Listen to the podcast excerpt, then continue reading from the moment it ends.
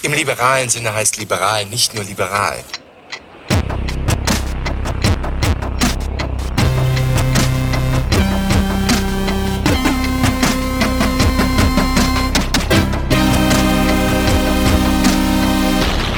Willkommen zur Wochendämmerung vom 17. November 2017 mit Holger Klein und Katrin Rönecke. Ich bin ja so ein bisschen am Kränkeln, ne? Jetzt oh, erwischt mich, glaube ich, doch. Aber ich habe die Woche noch ganz gut überlebt. Trotz Kollegen, die rumhusten. Schlimm. Schlimm, schlimm, schlimm. schlimm. Ich habe nichts zu Duterte mitgebracht, das nervt mich immer noch. Außerdem ist er jetzt bester Freund von Trump. Ich wollte gerade sagen, dafür habe ich was von Duterte mitgebracht. Oh. Und zwar hat der Donald Trump ein Liebeslied gesungen. Also wir sind schon bei Donalds Woche. Oh mein Gott. Haben wir davon ein Audio? Das kann ich das kann ich machen. Das ist aber auf Philippinisch. Ich ähm, habe aber eine Übersetzung ähm, im Internet gefunden und ich würde es dir vortragen, zumindest zwei Zeilen davon. Mhm. Du bist das Licht in meiner Welt. Die eine Hälfte meines Herzens bist du. Ja,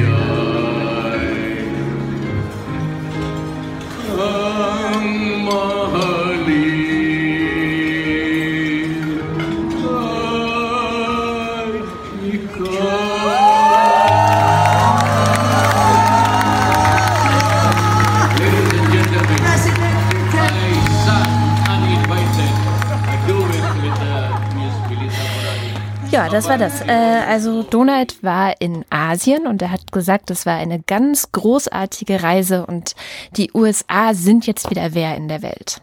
Danke ihm. Natürlich, danke ihm. Natürlich.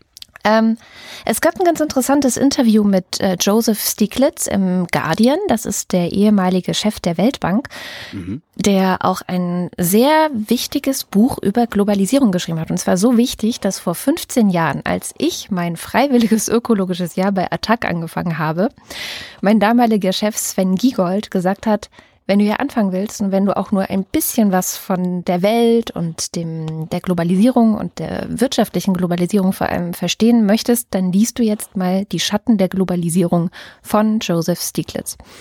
Das habe ich gemacht.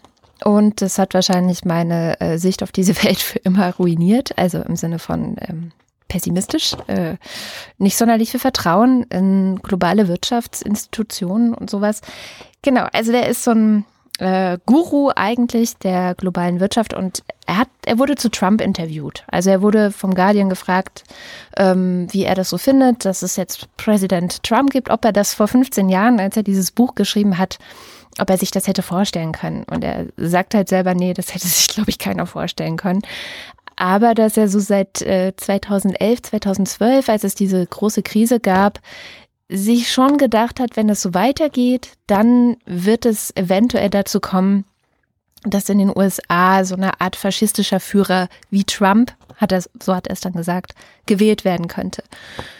Er hatte also gesagt, ähm, Trump ist im Grunde ein faschistischer Führer. Da gab es dann auch sofort eine Nachfrage äh, des Reporters des Guardians, der meinte, Moment, aber faschistisch ist schon ein ziemlich hartes Wort. Und er meinte, ja, aber wenn man sich anguckt, was der so macht, wie der auf der Presse rumhackt, wie der wirklich äh, die Basis des, des Wissens ignoriert und Tag für Tag neue Lügen erzählt und dann ja auch irgendwie, ähm, ich weiß nicht, ob du hattest das auch mitbekommen, ne, dass er an die unterschiedlichsten Stellen setzt er ja Menschen, die Quatsch glauben. Also die ja, ja. mit Wissenschaft überhaupt nichts am Hut haben, diese komische. Auch dieses Video äh, seiner, seiner, was? Klimabeauftragten, die überhaupt keine Ahnung von nichts hat und alles nur für Meinungen hält. Genau. Ja, also das ist die, der eine Fall. Es gab jetzt noch einen zweiten Fall. Er hat in Alabama einen Richter ernannt, ähm, der in einer Vereinigung Mitglied ist, die nach dem Paranormalen sucht. Also das ist so eine, Alabama. Ja. Lass mich raten. Es ist Forrest Gump. Oder etwa Forrest Gump. Aus Alabama. Ja, also es ist äh, tatsächlich, äh, hat Stieglitz da, glaube ich, einen Punkt, dass das alles ähm, sehr düster gerade aussieht. Und er wird dann auch gefragt, warum, ja, also warum ist Trump in den USA so erfolgreich? Sind die USA irgendwie blöd?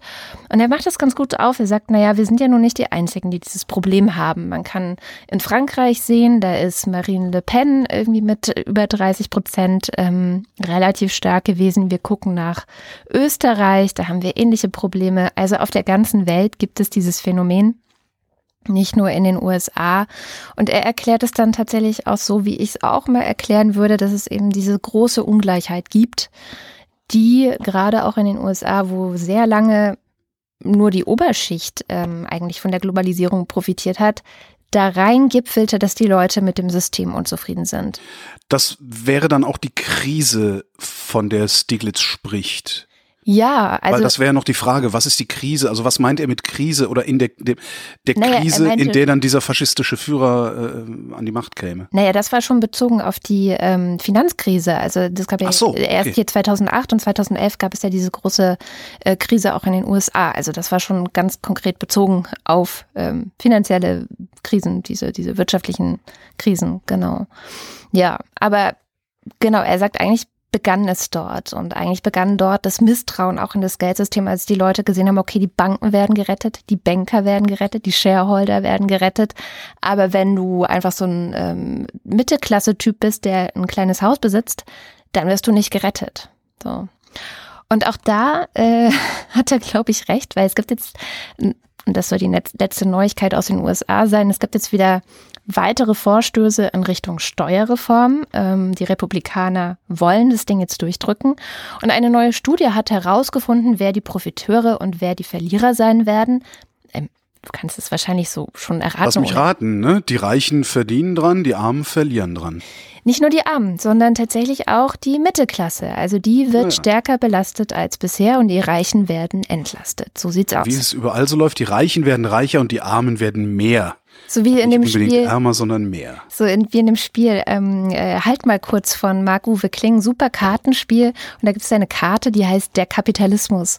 Und wenn die gelegt wird, dann bekommen die, die die meisten Karten haben, noch mehr Karten. ja, genau. Ja, das war es auch aus den USA. Oh, das ging schnell. Ähm, dann komme ich mal, wo komme ich denn dann hin?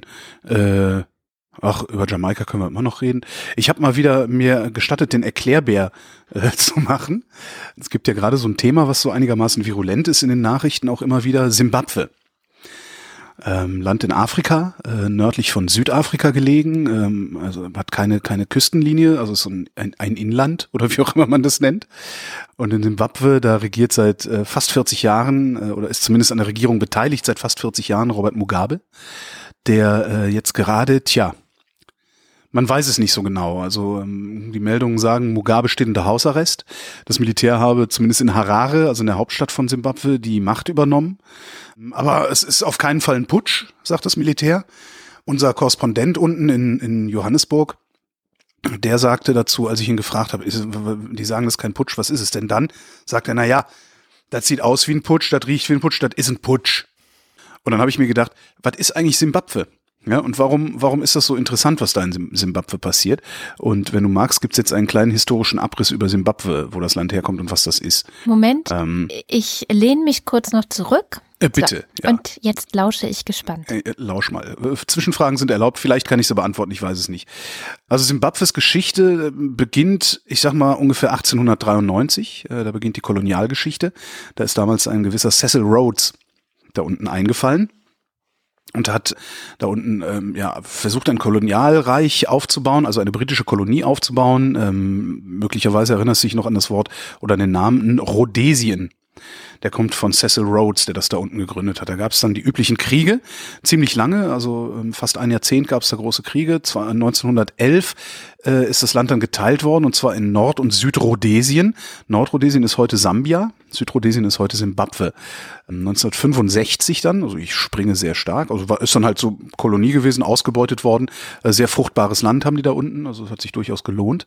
1965 ähm, äh, gab es dann mit Unterstützung Südafrikas, damals war Südafrika noch das Apartheidsregime, ähm, die haben versucht, was heißt versucht, die haben es geschafft, ähm, Simbabwe dazu zu drängen, eine einseitige Unabhängigkeitserklärung auszurufen.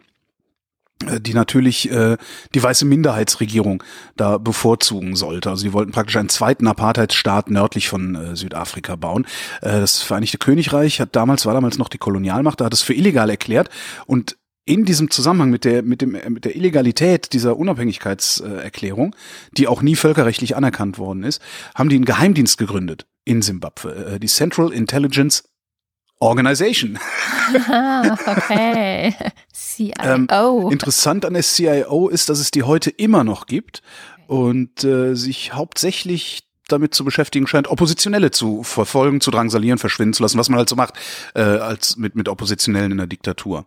Ähm, dann ist äh, noch mal 20 Jahre später, nee 10 Jahre schon, nee 15, ich lüge, 15 Jahre später, also 1979 ist dann die völkerrechtliche Unabhängigkeit von Simbabwe verhandelt worden, 1980 in Kraft getreten, war damals eine recht moderne parlamentarische Demokratie. Es gab einen Präsidenten, der auf den wunderschönen Namen hört, Banana. Und Regierungschef damals äh, war ein gewisser Robert Mugabe. Oh. Das ist aber auch Was damals ganz schön passiert? lange her, ja. Das ist ganz schön lange her. Und was damals passiert ist, da gab es auch ähm, eine sehr, sehr tolle Aufbruchsstimmung. Es wurden sogar Lieder über Robert Mugabe geschrieben, die ihn gepriesen haben und sowas. Unter Mugabe in den ersten Jahren gab es einen Aufschwung in wirklich allen nur denkbaren gesellschaftlichen Bereichen. Also Bildung wurde verbessert, Gesundheitsversorgung, die Wirtschaft hatte ordentliches Wachstum, die Kindersterblichkeit ist runtergegangen, äh, alles Mögliche. Also alles ist besser geworden. Selbst für die Kleinbauern ist es da unten wesentlich besser geworden, das Leben. Das heißt, Robert Mugabe war eigentlich ein Sozialreformer, ein recht beliebter Sozialreformer. Das lief dann alles so einigermaßen, wir sind immer noch in den 80ern. Anfang der 90er kamen dann zwei alte Bekannte von uns, nämlich der Internationale Währungsfonds und die Weltbank. Und die haben gesagt, ähm, ja, was sie ja immer machen in irgendwelchen Entwicklungsländern, also die gehen da rein, quatschen denen auf, dass sie dringend Investitionen brauchen und sorgen dann dafür, dass Auslandsinvestitionen da reinkommen. Die ganzen nennen das Marktorientierung. Ähm, dazu haben sie Mugabe gedrängt. Wenn ich da kurz Um- reingrätschen darf. Ja. Weil genau das steht in dem Buch von Joseph äh, Stieglitz drin, was ich damals gelesen habe. Die gehen dahin und reden diesen Ländern ein, wenn ihr wachsen wollt, reicher werden wollt, wenn ihr euch an den Weltmarkt äh, einfügen wollt, dann müsst ihr alles deregulieren. Alles. Ja, genau. Und die, die Idee dahinter ist, ähm, es gibt ein, Buch, das heißt Confessions of an Economic Hitman. Ähm, ein Typ, der behauptet, er hätte das gezielt in verschiedenen Entwicklungsländern gemacht, auch, äh, ich weiß gar nicht, ob im Auftrag der Weltbank oder zumindest mit Billigung der Weltbank. Was die machen, ist halt, die gehen in diese Länder, äh, gehen zum, zu, den- zu, den, zu den Regierungen da und sagen, ihr braucht Wachstum. Wachstum ist gut, guckt euch an, wie es dem Westen geht, die fahren alle Auto und haben Farbfernsehen. Ähm, dann sagt der Regierungschef, ja, aber wie kriege ich denn hier Wachstum? Dann sagen die ganz einfach, pass auf, äh, du musst dich äh, Marktliberalisierung betreiben, dann kriegst du Auslandsinvestitionen, wir helfen dir dabei. So, die Auslandsinvestitionen sehen dann in der Regel so aus, dass ähm, so einem Land, das äh, eigentlich keine große Verkehrsinfrastruktur braucht, ähm, eingeredet wird, es bräuchte jetzt Autobahnen beispielsweise. Dann sagt das Land, okay, wir brauchen Autobahnen, äh, dann leihen die sich Geld bei der Weltbank, nehmen, die, nehmen dieses Geld, schreiben Autobahnen aus, dann kommen westliche Konzerne, bauen in diesem Land Autobahnen, werden mit dem von der Weltbank geliehenen Geld bezahlt. Ja, da stehen völlig überdimensionierte Autobahnen rum. Afrika ist voll von überdimensionierten Straßen, überdimensionierte Kläranlagen, lauter so ein Zeugs, also so wirkliche Infrastrukturprojekte. Ähm, das Geld fließt ab zu den westlichen Konzernen, die diese Sachen gebaut haben. Ähm, und der Staat, der sich das Geld geliehen hat, muss die Schulden zurückzahlen und kann das in der Regel nicht. Ähm, und damit gibt es dann einen Abhängigkeitskreislauf und damit werden dann eben diese ehemaligen Kolonien, also die, die politischen Kolonien, werden dann letztlich ja zu sowas wie ökonomischen Kolonien. Das ähm, ist so ein Muster, das sich ganz gut erkennen lässt. Ja, genau das ist passiert, Anfang der 90er Jahre, genau genommen 91 war das, 1991, ähm, hat Mugabe eben die Auslandsinvestitionen reingeholt und damit fängt, wie anscheinend immer, bei den Leuten die Gier an. Ne? Also ein Land hat was zu verteilen, nämlich Investitionen, also äh, Geld, was von außen, also im Grunde ist es ja, ist es ja Geld, das einfach nur einmal durch dieses Land durchgetunnelt wird. Also dieses Land hat was zu verteilen und wer da den größten Präsentkorb hinbringt, der kriegt halt den Zuschlag. Ja, wer am meisten Schmiergeld zahlt, der darf dann hinterher die Kläranlage bauen. Und genau das ist passiert. Ähm, und da fing im Grunde kann man, kann man wahrscheinlich so sagen, äh, so die ersten diktatorischen Züge ähm, in Simbabwe an unter Mugabe. Der bleibt die ganze Zeit da, Mugabe. Ähm, 2000 hat er dann nochmal über so einen Verfassungsentwurf abstimmen lassen. Mehr Macht für ihn, ne, wie immer, äh, in so Protodiktaturen. Der wurde vom Volk noch abgelehnt. Ähm, und dann haben sie angefangen aufzudrehen. Also Mugabes Partei hat äh, spätestens zu 2000 gemerkt, dass ihre Macht doch sehr brüchig ist und ähm, haben alles unternommen, um an der Macht bleiben zu können. Ein Teil dieser Unternehmung war, das hast du möglicherweise damals auch mitgekriegt, es wurde eine sogenannte Landreform durchgeführt. Ähm, die Farmen und das Land gehörten im Wesentlichen weißen Farmern, die äh, die Schwarzen, also die einheimische Bevölkerung da beschäftigt haben auf diesen Farmen. Die wurden enteignet. Äh, angeblich ähm, hätten sie entschädigt werden sollen, äh, sind aber so gut wie keine Entschädigungen geflossen. Also sie werden entschädigt, hieß es, und das Land wird an äh, diese, das waren 300.000 Kleinbauern oder sowas verteilt. Passiert ist äh, Folgendes: Die Leute sind enteignet worden, die weißen Siedler, die sind auch aus dem Land gejagt worden. Also es ist wirklich sehr gewaltsam vonstatten gegangen. Und das Land wurde ähm, kaum an Kleinbauer verteilt, dafür aber umso stärker an Mugabes Leute. Als die Siedler, die weißen Siedler geflohen sind, und das muss man denen dann auch vorwerfen, haben die äh, verbrannte Erde hinterlassen. Die haben wirklich ihr Vieh getötet, die haben ihre Maschinen zerstört und haben die Bewässerungsanlagen lahmgelegt. Was? Und jetzt, jetzt kriegst du ein Problem. Du hast also eine, eine weiße Minderheit als herrschende Klasse, die diese ganzen Farmen betreibt und denen diese ganzen Farmen gehören. Und du hast da äh, ja schwarze Landarbeiter. So, jetzt kommen Leute, entweder die Leute von Mugabe, die vorher noch nichts mit Farming zu tun hatten, oder halt diese schwarzen Landarbeiter kriegen halt diese Farmen übergeben. Und was fehlt dann? Kompetenz. Ganz einfach. Es ist ganz einfach. Also die, ne, das ist ungefähr so, als, als würdest du irgendwie jemandem, der, der sein Leben mit Erdbeerpflücken verbringt, auf einmal äh, einen kompletten ja, Karls Erdbeerhof übergeben. Der würde den in 0, nix in Grund und Boden wirtschaften, weil er einfach nicht kompetent genug ist. Woher soll es auch sein, diesen Laden am Laufen zu halten? Ja, und das äh, hat dann dazu geführt, also dieser Kompetenzmangel in der Bewirtschaftung der, der Farmen, dass ähm, die ehemalige Kornkammer Afrikas, ja, Kornkammer Afrikas war Simbabwe, äh, heute ein Land ist, äh, in dem Hungersnöte herrschen, in dem äh, weit, weit verbreitete Unterernährung ist. Das ist dauerhaft von Lebensmitteleinfuhren abhängig. Wir haben eine galoppierende Inflation da unten. Das Geld ist so wenig wert, dass im Wesentlichen Tauschhandel betrieben wird in Simbabwe seit 2005, ein paar Jahre später wieder, ähm, hat Mugabe angefangen, die Diktatur wirklich konsequent durchzusetzen. Ähm, es gibt eine Opposition in Simbabwe. Die Opposition hat sich gut verbreitet, es ist auch beliebt geworden und sowas, ist dann verboten worden, die Anhänger sind verfolgt worden, nee, verboten gar nicht, sind nur verfolgt worden, also drangsaliert worden, teilweise auch Leute verschwunden. Und trotzdem ist die Opposition gewachsen und hat sich größerer Beliebtheit erfreut auf dem Land. Daraufhin sind sie dann hingegangen, haben Medien gleichgeschaltet, Justiz gleichgeschaltet, Meinungsfreiheit eingeschränkt, Versammlungsfreiheit eingeschränkt. Also genau die Sachen, die Diktaturen oder, oder deren Vorläufer halt immer so ganz gerne machen. Mhm. Da kann man jetzt auch in die Türkei gucken, da kann man nach Ungarn gucken, da kann man nach Polen gucken. Da wird das Ganze natürlich wesentlich subtiler gemacht, als Mugabe das in, in Simbabwe gemacht hat. Mugabe hat das im Wesentlichen mit Waffengewalt durchgesetzt hier in, in, auf dem europäischen Kontinent äh, passiert das halt nicht mit Waffengewalt, sondern mit dem Markt. Ne? Da wird dann, werden dann Gesetze gemacht, die es äh, unabhängigen Medien fast unmöglich machen, wirtschaftlich zu arbeiten. Da werden dann ähm, regierungstreue oder regierungsnahe äh, Leute in die Aufsichtsräte der verbleibenden Medien gesetzt und so. Letztendlich ist das aber auch der Vorläufer einer Gleichschaltung, der da passiert. Ähm, 2008 war dann zum ersten Mal Mugabes Amtszeit zu Ende. Es gab auch Wahlen. Ähm, das offizielle Wahlergebnis war eigentlich unentschieden. Ähm, damals äh, ist vielleicht so ein Name, der dir noch was sagt. Morgan Schwangirai. Ich weiß nicht, ob du den mal gehört hast. Der war der Oppositionsführer damals, der gegen Mugabe angetreten ist. Äh, die Wahl war durch, zwei Tage später oder sowas hat Schwangirai gesagt, ich bin der Sieger dieser Wahl, ohne dass irgendwie ausgezählt gewesen wäre. Was jetzt nicht viel macht, weil die Wahlen sind da eh äh, fragwürdig, mhm. sagen wir mal. Ähm, offizielles Wahlergebnis war dann unentschieden. Es ist zu einer Stichwahl gekommen zur Stichwahl hin, also vor der Stichwahl, haben Mugabes Leute Chwangirai dermaßen drangsaliert und unter Druck gesetzt, dass der seine Kandidatur zurückgezogen hat und Mugabe zack bumm wieder Präsident geworden ist. 2008 sind wir immer noch. Damals ist Südafrika mittlerweile kein Apartheidsstaat mehr. Ähm, wieder hingegangen, hat interveniert und hat es geschafft, ähm, Simbabwe dazu zu zwingen, äh, die Macht zwischen Mugabe und Chwangirai aufzuteilen. Chwangirai ist dann Ministerpräsident geworden Nächster Sprung. 2013 gab es wieder Wahlen. Ähm, zwei Wahlen haben die gehabt. Und zwar äh, haben sie sich eine neue Verfassung gegeben, die mit 95 Prozent Zustimmung angenommen worden ist, was äh, wirklich mhm. erstaunlich ist. Ich weiß nicht, wie gefälscht die war. Es gab wieder Präsidentschaftswahlen, Mugabe gegen Chwangirai.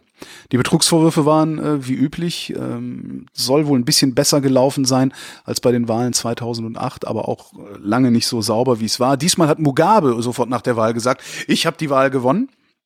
Und auf magische Weise ja, stimmte das offizielle Ergebnis dann auch äh, mit dem überein, was Mugabe damals gesagt hat. Mhm. Ähm, so, das ist jetzt äh, 2013, wir haben jetzt 2017, vier Jahre später.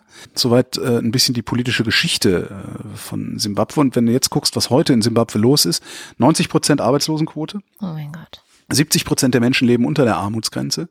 Es gibt seit Jahren riesige Fluchtbewegungen Richtung Südafrika. Mhm. Ähm, wenn du Mugabe anguckst, der ist äh, zumindest körperlich das, was man Tattergreis nennt. Mhm.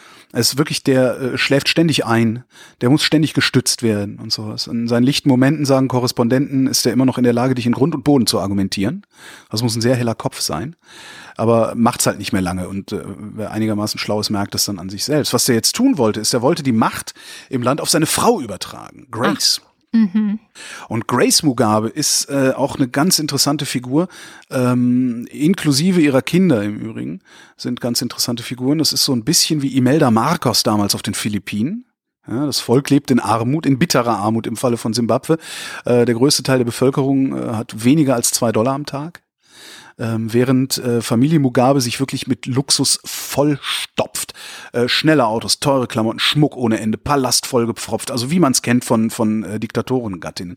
Das heißt also, Familie Mugabe ist im Grunde eine Assi-Familie mit unglaublich viel Geld und Macht. Also Soll das Volk doch Torten essen, ey. Genau, weißt du? genau so. So, ne, also Grace Mugabe sollte halt äh, ähm, Mugabes Amt übernehmen irgendwie. Jetzt ist das Problem, die Bevölkerung hasst Grace Mugabe. Natürlich, ich würde die auch hassen. Und nicht nur die Bevölkerung. Wahrscheinlich muss die aufpassen, Mugabe. dass die nicht geköpft wird, ey. Ja, wahrscheinlich.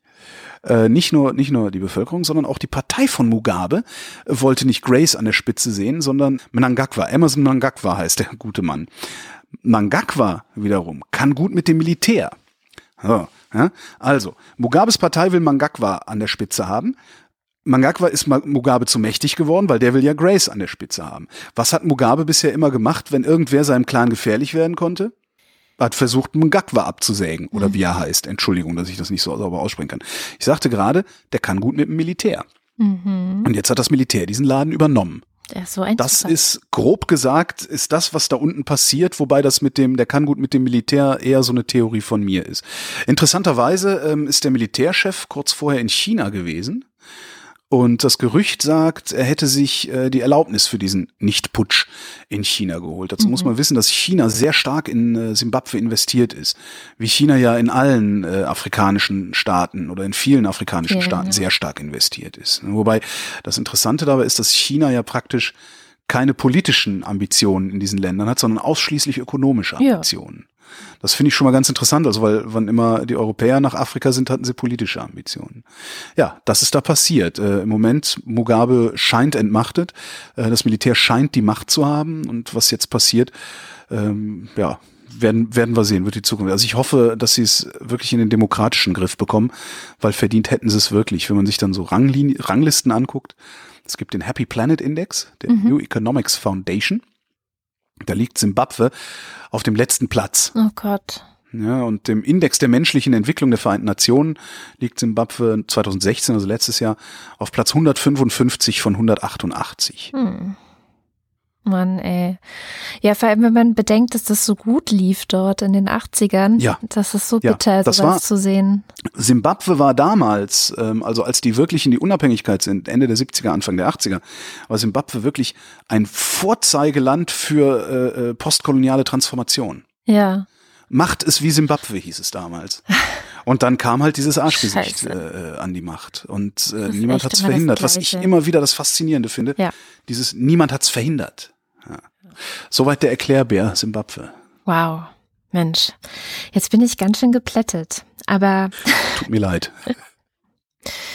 Ja, ich habe ein großes Thema auf der Liste, äh, das ganze Thema Polen. Da war Ui. ja vergangene Woche am Freitagabend ähm, ja, kann man es schon Progrome nennen? Nee, also ja, also Na, ja, diese- naja. diese also es war eine Demonstration? Auf der gefordert wurde, es solle einen, eine Art zweiten Holocaust äh, geben, nur diesmal mit den Muslimen. Mhm. Und die Bilder sind auch um die ganze Welt gegangen und die Leute haben sich, glaube ich, auf der ganzen Welt gefragt, was passiert hier eigentlich gerade? Ja? Was passiert hier gerade mit Polen? Was, was, was ist da los? Was, äh, wie kann man das irgendwie erklären? Naja, und du hattest ja auch diese Woche die Frage gestellt, dir, mir, uns die Frage gestellt, ähm, ob die Osterweiterung ein Fehler war. Die EU-Osterweiterung ein Fehler war. Das ist nicht nur eine Frage, die, die mir immer wieder in den Kopf kommt, sondern die ja auch tatsächlich in den sozialen Netzwerken immer mal wieder aufpoppt. Und das Ja. auch bei Leuten, äh, die ich für durchaus besonnener halte als mich selbst. besonnener als dich selbst.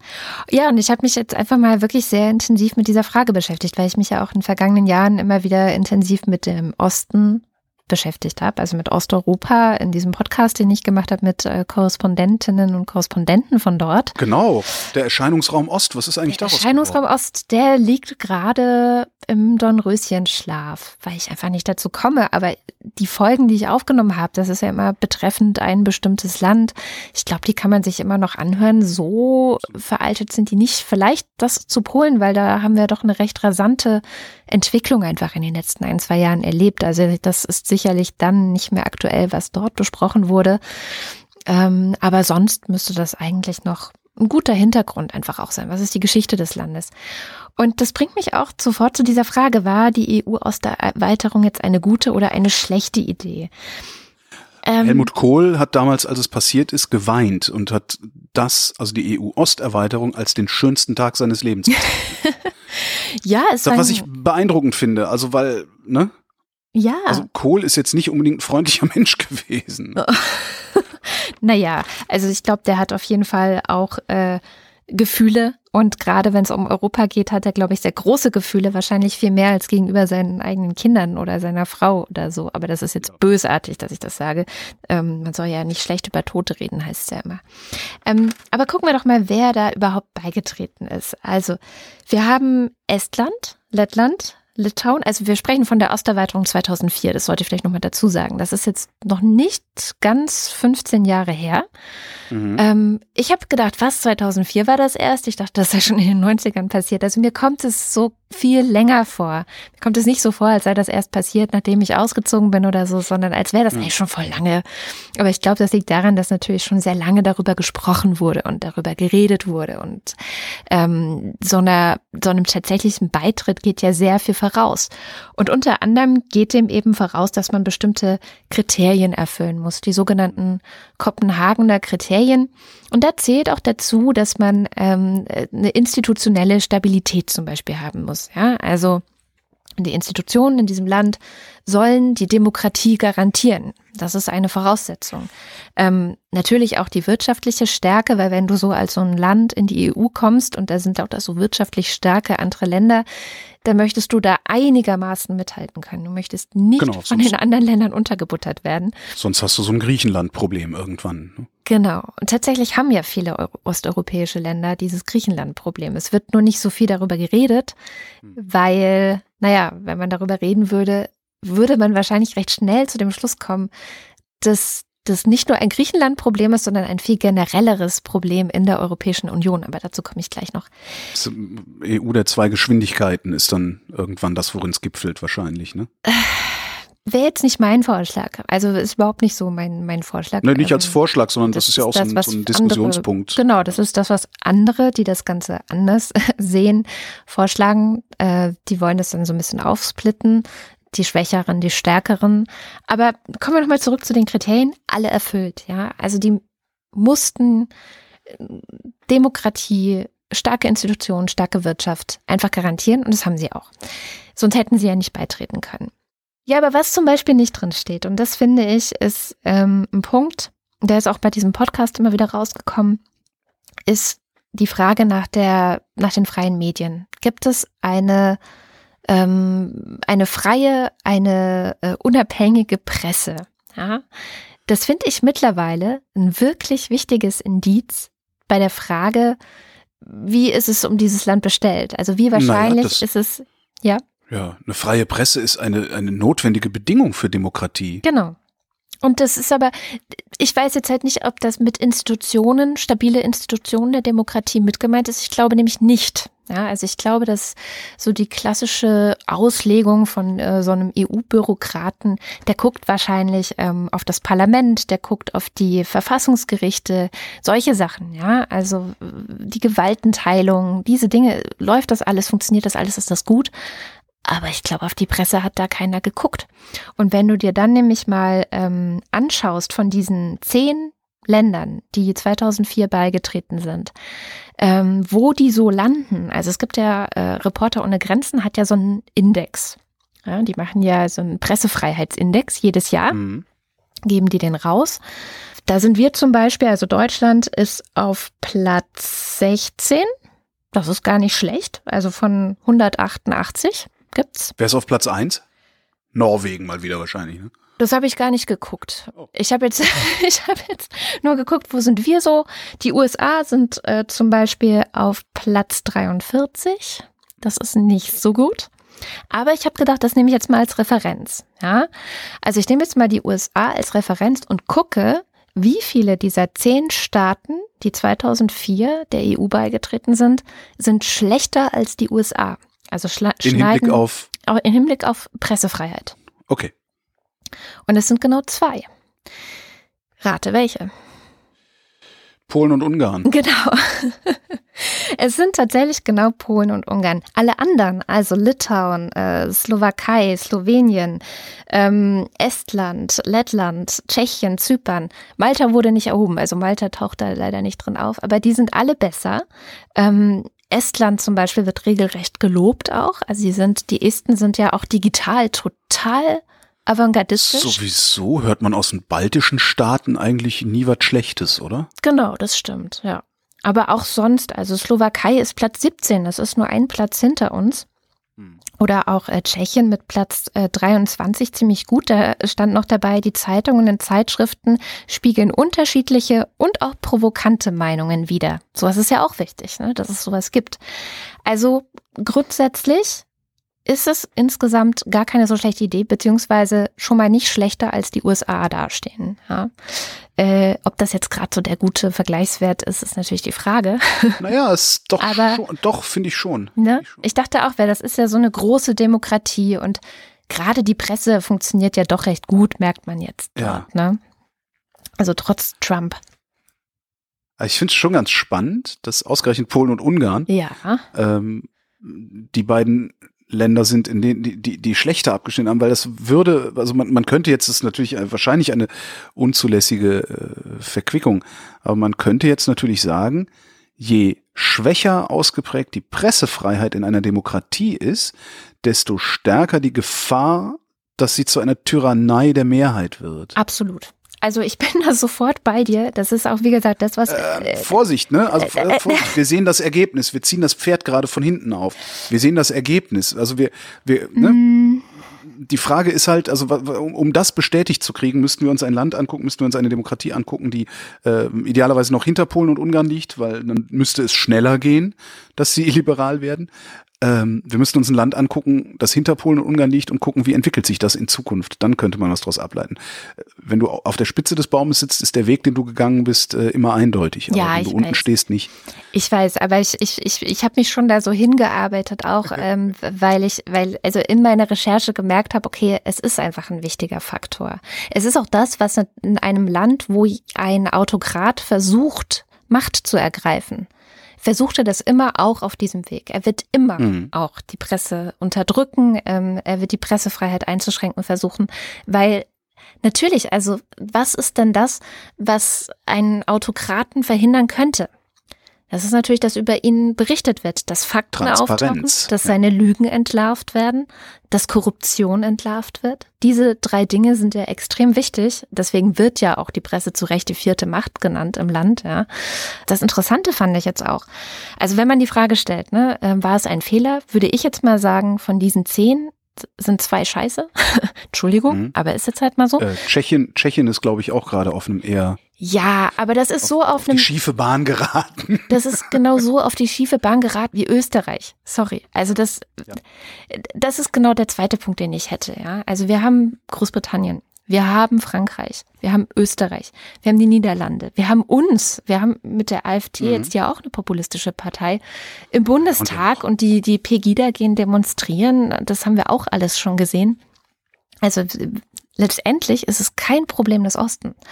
Das hat ja auch der Stieglitz in dem Interview schon angedeutet. Es ist kein spezifisch amerikanisches Problem, es ist kein spezifisches Problem des Westens, es ist kein Problem des Ostens, sondern es ist ein grundsätzliches Problem auf der ganzen Welt.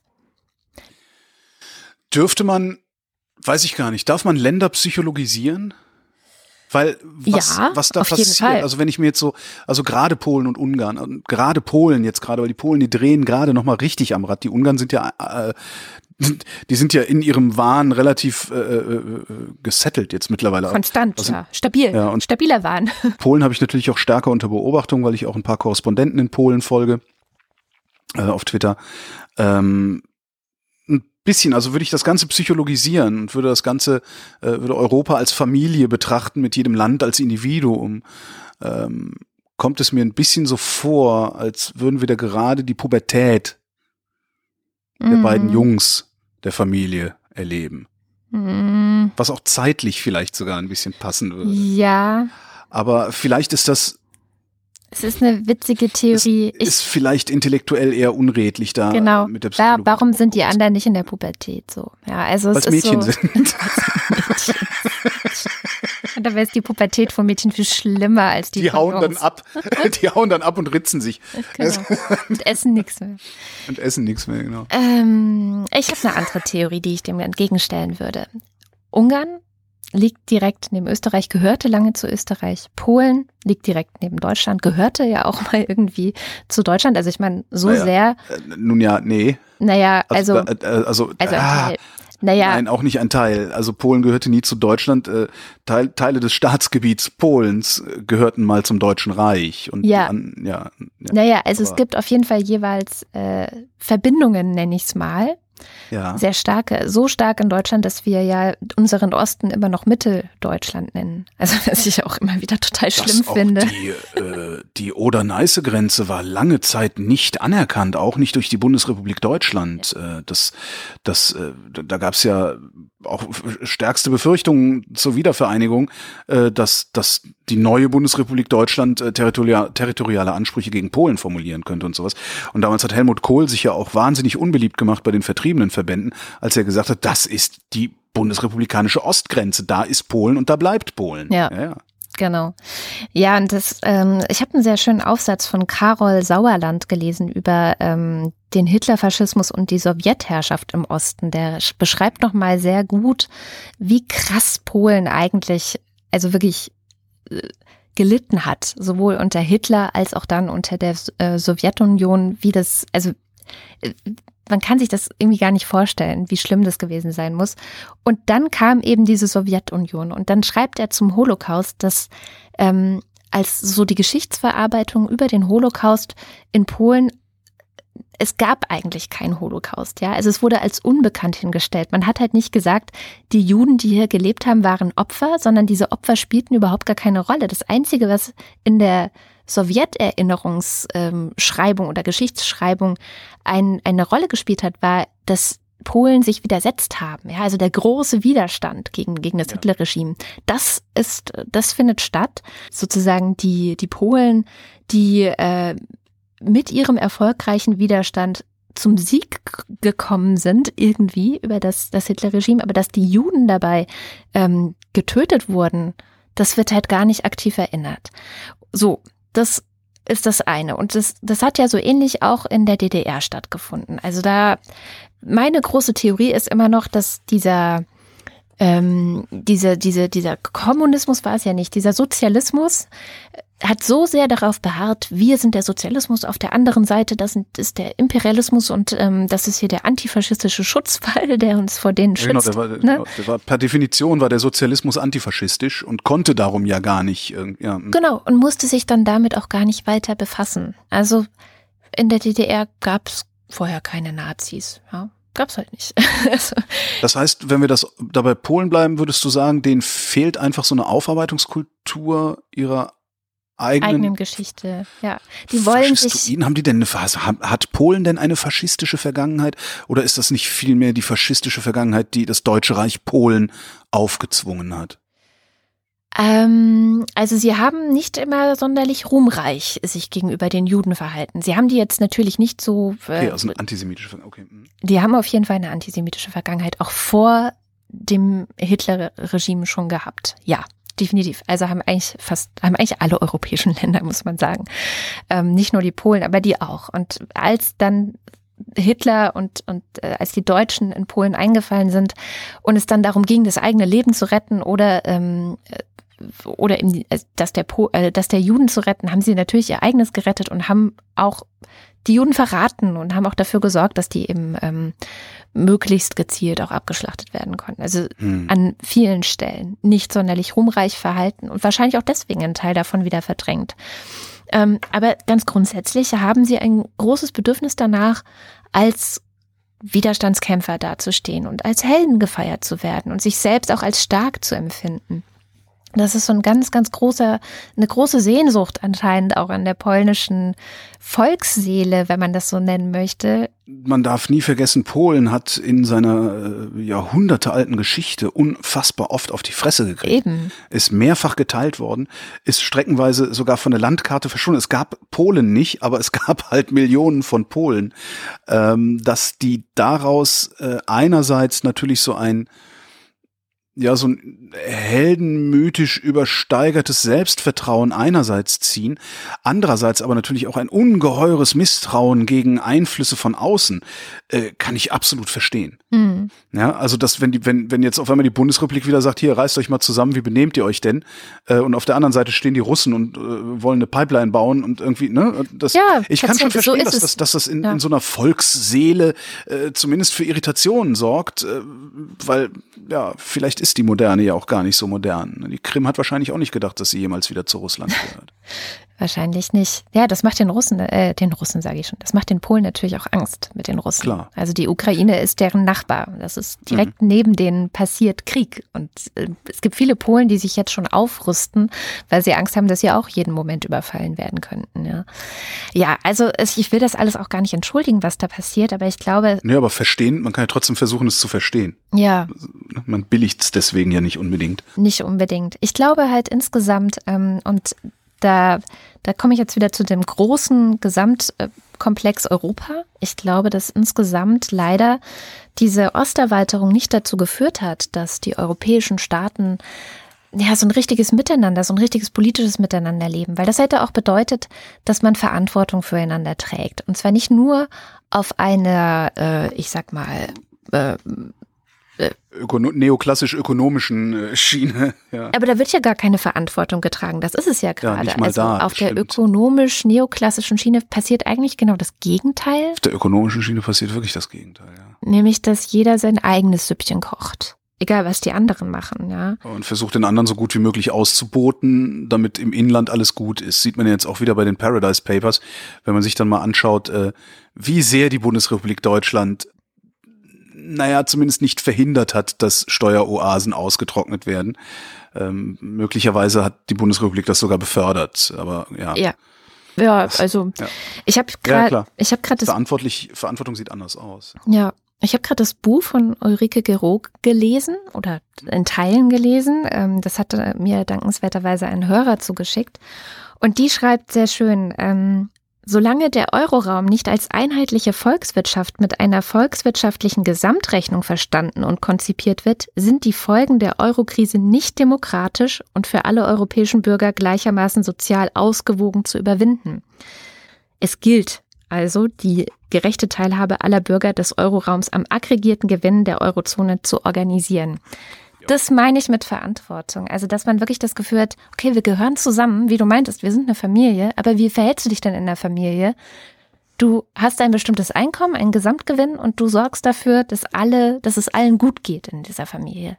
Dass jeder sein Taschengeld bekommt oder so. Geros äh, These oder Geros Forderung geht ja auch noch weiter. Sie sagt halt, das lässt sich nur demokratisch regeln und das lässt sich nur demokratisch auf europäischer Ebene regeln. Das heißt, ähm, wir dürfen nicht mehr einen europäischen Rat haben, der im Grunde über alles bestimmt und äh, in dem nationale Interessen gegeneinander kämpfen, also nationale Regierungen gegeneinander äh, antreten, sondern es muss äh, von der gesamten europäischen Bevölkerung in einem demokratischen Prozess ein Parlament gewählt werden, das dann in die Lage sich versetzt oder in die Lage versetzt wird, äh, genau solche Dinge zu regeln. Mit Ulrike Gero bin ich zum Interview verabredet, da freue ich mich tierisch drauf. Ja, das wird bestimmt super. Die ist super. Ähm, äh, die, die sagt im Grunde, ist auch genau das daran schuld an diesem Populismus. Also alle wundern sich, dass überall in Europa der Populismus so wie die Pilze aus dem Boden äh, sprießt. Und sie sagt, dass die Populisten eigentlich auch immer als die Bedrohung angesehen werden und alle zeigen, also man kann schön auch mit dem Finger natürlich auf die zeigen, jetzt gerade auch in Polen, wenn die dann so sowas wie einen zweiten Holocaust fordern, ist ja wirklich ideal. Und sie sagt, ähm, Europa hat nur in zweiter Linie ein Populismusproblem. Sein größtes Problem ist die politische Mitte. Denn die politische Mitte ist nicht in der Lage oder willens, die EU als eine Vergewaltigung der Demokratie anzuprangern. Mhm. Auch fühlt sie sich nicht bemüßigt, die EU in Richtung auf eine echte transnationale Demokratie hin weiterzuentwickeln und dabei besonders die positive politische und soziale Integration in Europa in den Mittelpunkt zu stellen. Also er hat recht. Also er hat vollkommen ja, aber recht. Er, erklär das doch mal, erklär das doch mal der politischen Mitte zum Beispiel in der Bundesrepublik, dass es sinnvoll ist, uns selbst, dass wir uns selbst politische Verhältnisse geben, in denen es durchaus möglich sein könnte und vor allen Dingen aber auch möglich sein soll, dass die sogenannten Südländer äh, uns in fiskalpolitischen Fragen überstimmen, sodass wir ein bisschen mehr Steuern zahlen müssen, damit die ein bisschen mehr investieren können. Tja. Weil das ist ja das Ergebnis. Ja, davon. natürlich. Wir müssen ja? was abgeben. Und, und, und das, ja genau, wir müssen was abgeben. Wir müssen unseren Lebensstil ändern. Das ist, äh, anders geht's nicht. Aber erzähl das mal den Menschen. Ich meine, im Moment, wenn wir bei diesen Bildern bleiben, ne, im Moment, wenn wir jetzt die Teen wenn wir so eine Teenager-Clique wären, die EU, also die EU vor den zehn, vor 2004, so waren 15 Länder Mitglied. Das war so eine Teenager-Clique, so stelle ich mir das vor. Die waren total cool und haben irgendwie, also alle haben zu denen aufgeblickt und dann haben sie beschlossen, okay, wir nehmen noch zehn coole Leute zu unserer Clique dazu.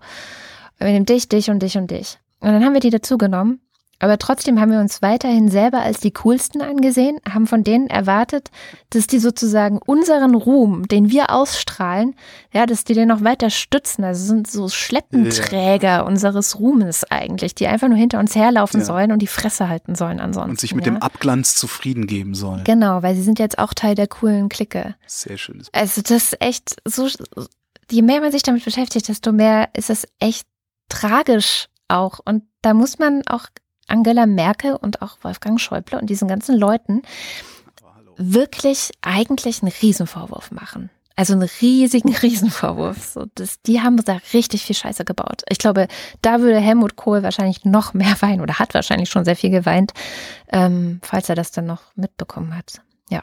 Ja, und stattdessen dann so eine Partei wie beispielsweise die Grünen, bei aller Kritik, die man insbesondere an ihrem Führungspersonal äußern muss, äh, dass so eine Partei wie die Grünen die ich für durchaus in der Lage halte, sowas zumindest anzuschieben, dann weniger Stimmen kriegen als die äh, Neofaschos. Das finde ich schon wirklich, wirklich sehr, sehr unangenehm. Apropos Neofaschos. Ja.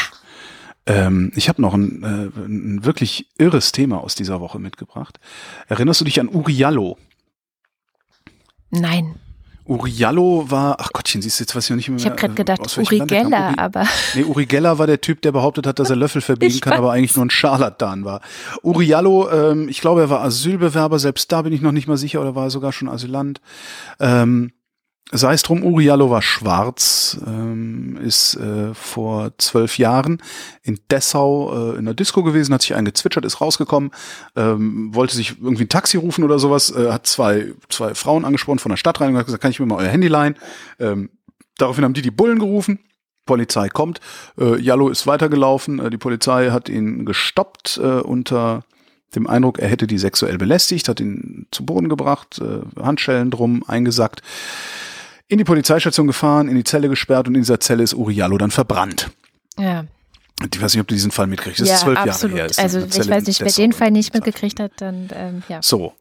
Jetzt ist damals, ähm, ist natürlich ein Verfahren eröffnet worden und sowas. Die Staatsanwaltschaft äh, in Dessau-Rosslau ist immer davon ausgegangen, dass er den Brand selbst gelegt hätte, mit einem Feuerzeug, das er reingeschmuggelt hätte, ähm, obwohl er mit Handschellen an Händen und Füßen gefesselt war, obwohl die Matratze und der äh, Bezug über die Matratze überhaupt nicht hätte brennen können durch Feuerzeugeinwirkung ähm, und so weiter und so fort. Staatsanwaltschaft hat gesagt, nein, der hat den Brand selber gelegt. Die äh, Familie und Freunde haben äh, jahrelang widersprechen, die machen Aktionen, haben Geld gesammelt, um selber Gutachten zu erstellen und sowas. Und jetzt kommt, was, es ist wirklich sehr interessant. Jetzt ist Monitor, also diesem Investigativmagazin vom Westdeutschen Rundfunk, sind die Akten aus diesem Fall zugespielt worden. Mhm.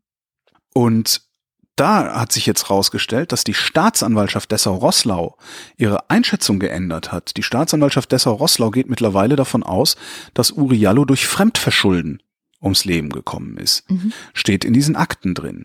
Ähm, nichtsdestotrotz äh, soll das Verfahren eingestellt werden, was jetzt an ein bisschen Zusammenhängen liegt, äh, dass die Staatsanwaltschaft Dessau-Rosslau nicht mehr verantwortlich ist dafür.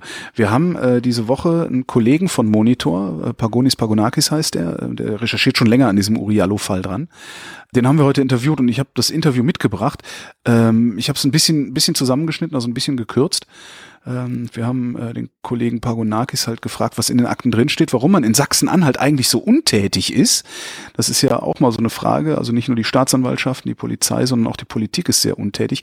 Und äh, haben ihn außerdem gefragt, was mit Uriallo denn wirklich passiert ist, beziehungsweise passiert sein könnte. In diese Akten, das ist ja das Todesermittlungsverfahren, was die Staatsanwaltschaft Dessau 2012 schon eingeleitet hat, weil sie nämlich unsicher wurde, nachdem die Initiative Uriallo unabhängige Brandversuche vorgelegt hatte, ähm, die damals ergeben hatten, ja, dass jemand anders ihn angezündet haben muss. Und es hat nun sechs Jahre gedauert, bis wir jetzt irgendwie diese Akten einsehen konnten. Und da sagen mehrere Sachverständige, also aus Brandschutz, Medizin und Chemie, dass es wahrscheinlicher ist, dass er angezündet wurde, als dass er es wirklich irgendwie selber gemacht hat. Und das ist schon wirklich sehr, sehr überraschend, weil der leitende Oberstaatsanwalt Bittmann wirklich jahrelang ein Anhänger dieser Selbstentzündungshypothese war hm. und nun plötzlich umgeschwenkt ist. Okay, die Staatsanwaltschaft sagt, es war Fremdverschulden. Sie benennt angeblich sogar konkret Tatverdächtige. Trotzdem soll das Verfahren eingestellt werden. Wie bitteschön kann das sein? Ja, also wenn man sich ein bisschen mit dem Fall Oriallo die letzten Jahre be äh, befasst hat, dann wundert einen nichts mehr, weil ähm, es ist einfach so, dass man am Aufklärungswillen zweifelt, sowohl der Justiz als auch der Polizeibeamten. Das hat schon der Richter im ersten Verfahren in Dessau festgestellt, als er sagte, das sei eine absolute Katastrophe gewesen. Man hat das Gefühl, ähm, man will nicht wirklich aufklären, äh, was da passiert ist. Und das jetzt Halle, äh, der Fall wurde ja den Dessauern entzogen und zur Staatsanwaltschaft nach Halle gegeben, plötzlich dieses Verfahren einstellt, obwohl der leitende Oberstaatsanwalt sagt, es gibt konkrete Hinweise, ja sogar Personen, äh, die als mögliche Täter genannt werden, das irgendwie kann man schon nicht mehr verstehen. Also man weiß nicht, irgendwie, wer da alles noch im Hintergrund dran dreht. Ähm, das kann man auch kaum beweisen. Aber ähm, es ist also wirklich irgendwie ja ein Armutszeugnis für eine demokratische Gesellschaft. Da sind Zeugen beeinflusst worden, da sind Beweise vernichtet worden, es sind Beweise hinzuerfunden worden, die Ermittlungen sind äußerst dilettantisch geführt worden.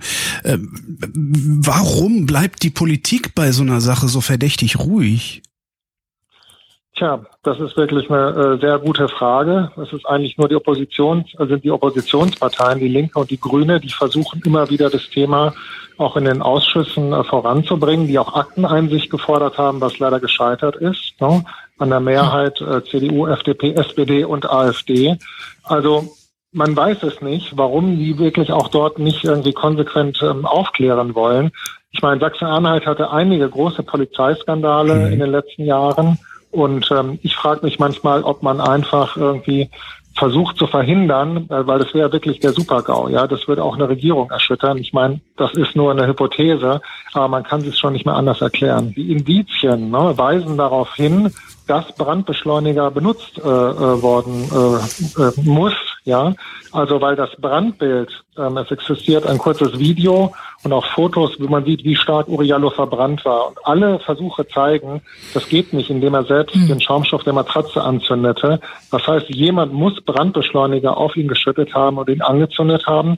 Und das ist ja auch was, was der äh, leitende Oberstaatsanwalt vermutet, weil er sagt, das ist eigentlich die einzige Hypothese, ähm, dieser Brandbeschleuniger ähm, kann sozusagen rückstandslos verbrennen, so dass man ihn nicht mehr nachweisen kann. Aber nur das würde wirklich äh, das Brandbild erklären. Okay, aber was ist passiert? Lassen Sie sich zu einer Verschwörungstheorie hinreißen? Für mich äh, sehr schwierig, aber ähm, der leitende Oberstaatsanwalt selbst sagt möglicherweise ähm, wäre ein Motiv, dass man eine Straftat vertuschen wollte, denn was nie richtig aufgeklärt wurde, Uriallo hatte einen Nasenbeinbruch. Das wurde aber in der ersten Obduktion nicht festgestellt. Erst in einer zweiten, damals von der Nebenklage veranlassten Obduktion stellte man fest, der hatte einen Nasenbeinbruch. Jeder fragt sich, wo er herkommt. Es gibt die These, möglicherweise wurde er bei der Festnahme oder danach im Revier misshandelt vielleicht schwer verletzt. Und um das zu vertuschen, hat man ihn umgebracht. Das ist eine mögliche Theorie. Aber genau diesen Fragen sollte jetzt die Staatsanwaltschaft in Halle nachgehen. Krass. Es gibt äh, mehrere Theorien auch, äh, was da passiert sein könnte. Also es gibt in den äh, Ermittlungsakten, also es gibt Zeugenaussagen, die auch noch beschreiben, einen äh, unbekannten Mann mit Brille, glaube ich, der im äh, Polizeirevier gesehen wurde, aber nie wirklich identifiziert wurde und sowas. Interessant auch, äh, dass äh, der Hintereingang zum Zellentrakt mit einem äh, Codeschloss gesichert ist. Äh, angeblich hat diesen Code jeder, jeder der Beamten, die dort arbeiten. Das heißt, äh, der kann ohne weiteres weitergegeben werden. Äh, das heißt, jeder, der sich da Zutritt verschaffen will, kann sich da auch Zutritt verschaffen.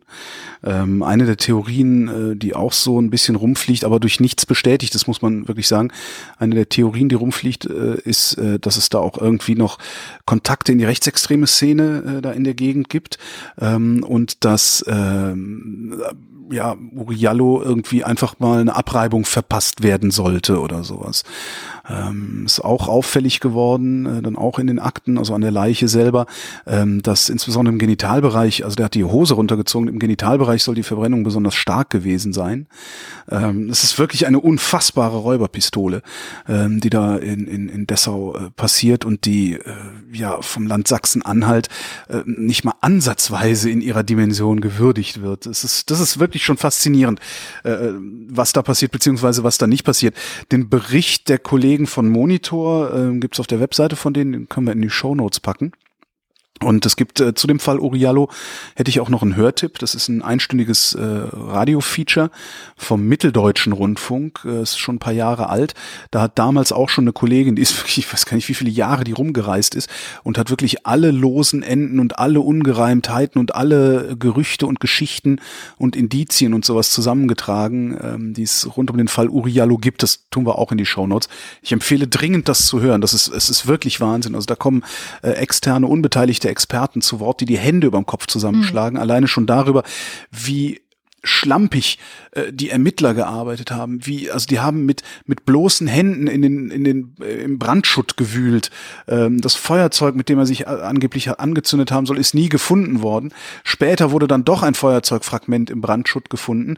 Äh, Sachverständige konnten aber an diesem Feuerzeug überhaupt nicht die Fasern feststellen, die sich eigentlich hätten einbrennen müssen und so. Ein, ein unfassbarer Wahnsinn, der da passiert. Wirklich.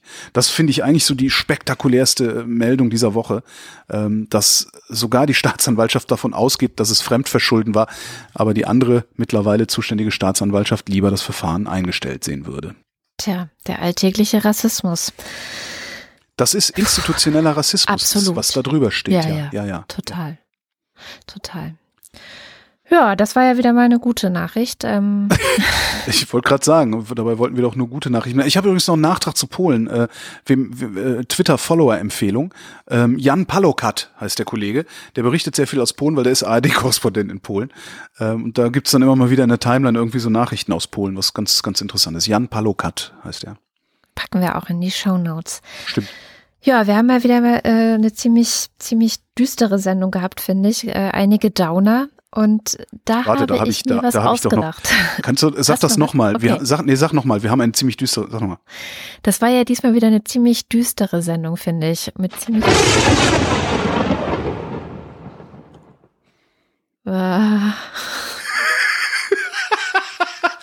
du siehst, ich habe die Jingle-Maschine bestückt. Oder wie ich immer zu sagen pflege.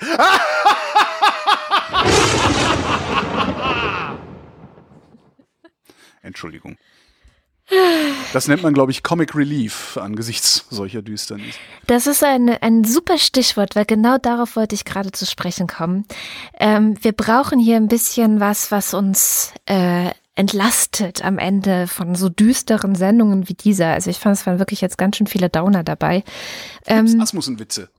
Genau, ihr könnt uns fürs Ab Asmussen-Witze Ich krieg das Wort nicht gesagt. Ich habe neulich überlegt, Witze. bei Twitter gibt's doch jetzt bei Twitter gibt's doch jetzt 280 Zeichen. Das muss doch genug sein, dass irgendjemand mal einen Bot programmiert, der jede Stunde einen Fips Asmussen-Witz twittert. Okay. Das ist ein Aufruf an alle, die das jetzt hören. Programmiert diesen Bot, damit Holgi aufhört, hier so Schwachsinn zu reden. Und äh, alle anderen, ähm, äh, also ich habe mir was ausgedacht. Ich habe mir ausgedacht, dass ich gerne schöne Momente hören würde. Und die Nachrichten bieten diese schönen Momente jetzt nicht unbedingt muss man mal ganz ehrlich sagen. Ist ja auch nicht ihre also, Aufgabe. Also, also nicht gute Na du meinst jetzt nicht gute ich meine Nachrichten? nicht gute Nachrichten, ich meine so, so schöne Sachen, so richtig schöne Sachen. So, weißt du, wenn jemand sich verliebt hat oder wenn äh, der, der Opa von jemandem sich, äh, keine Ahnung, sich vom Krebs erholt hat oder ich weiß nicht was. Also so, so Dinge. Du meinst so, so ein bisschen Boulevard? so sozusagen, also menscheln lassen. Ja, aber nicht aus dem Boulevard, also weil Promis interessieren mich wirklich, nee, wirklich nicht. Privatboulevard. Sondern Pri Privatboulevard von unseren Hörerinnen und Hörern. Das war jetzt meine Idee. Ich dachte, jeder, der hier zuhört, kann doch mal die schönsten Momente seiner Woche einfach aufnehmen für uns. Das geht ganz einfach. Jeder hat ja so ein Smartphone mittlerweile, fast jeder fast jeder und jeder. Ähm, da ist eigentlich immer eine App drauf. Entweder heißt die Diktiergerät oder Sprachmemo, mit der man sich selber aufnehmen kann. Macht es doch mal. Erzählt da von eurem schönsten Moment in dieser Woche und schickt uns das an schön.wochendämmerung.de. Sinnvoll wäre, wenn ihr da am Anfang sagen würdet, hallo, ich bin der Holger aus Berlin. Genau, wenn ihr nicht wissen wollt, ähm, wenn ihr nicht wollt, dass wir wissen, wer ihr seid, müsst ihr das auch nicht. Dann sagt halt, hallo, ich bin der Horst aus Jüterbock. Mein Gott, jetzt kriegen wir nur noch Sachen, wo der Horst aus Jüterbock mit lauter verschiedenen Stimmen, finde ich auch lustig. Genau, dann haben wir, weißt du, dann haben wir am Ende der Sendung noch sowas, wo man, weiß, nicht so ganz so betrübt rausgeht aus der Sendung, dachte ich mir. Weil es ja auch diese trübe Jahreszeit, du guckst zum Fenster raus und denkst, ja, ja, gut. Außerdem bist du sowieso ein überromantisches Hippie-Mädchen. Aber deswegen liebe ich dich. Ah, genau. Und dann ähm, kommen wir äh, noch zu den, äh, zu dem, zu dem allwöchentlichen Blick aufs Geld. Mhm. Wir haben jetzt äh, 92 Prozent unseres Zieles erreicht. Fast 2300 Euro. Richtig cool. Richtig cool. Und besonders unterstützt werden wir dabei von unserem Fanclub und von den Ultras. Und das sind, bist du bereit? Stephanie Brown, Robert Deppe, Carsten Eckert, Benjamin Harnack, Nico Hebel, Matthias Johansen. Das waren die Ultras. Jetzt kommt der Fanclub. Matthias Rauwolf, Miriam Bechtle, Florian Beisel, Evita Bley, Blei, Evita Blei. Blei. Die heißt doch Blei. Die olle Evita heißt Blei, das weiß ich. Andreas Bokisch, Alexander Bonsack, Jan Böske, Birgit Bülow, Felix Büttmann. Hans, heißt der nicht Bültmann? Oh, siehst du, ich bin, das ist, während ich alterssichtig bin. Felix Bültmann.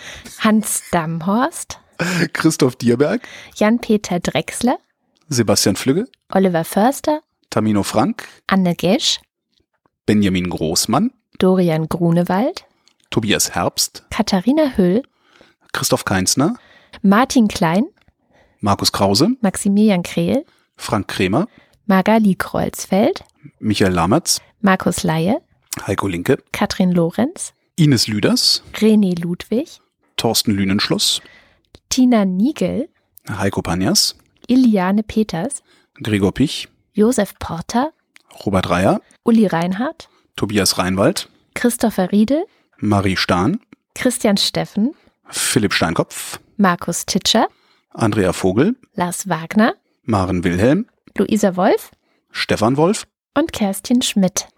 Danke. Vielen, vielen Dank. Und wenn ihr auch wollt, dass wir nächste Woche noch mehr aus der Puste kommen, bisher klappt das ganz gut. Wir kommen jedes, jede Woche mehr aus der Puste.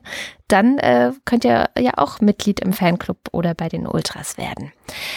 Ja, und damit endet auch schon die Wochendämmerung vom 17. November 2017. Wir danken für die Aufmerksamkeit. Tschüss. Im liberalen Sinne heißt liberal nicht nur liberal.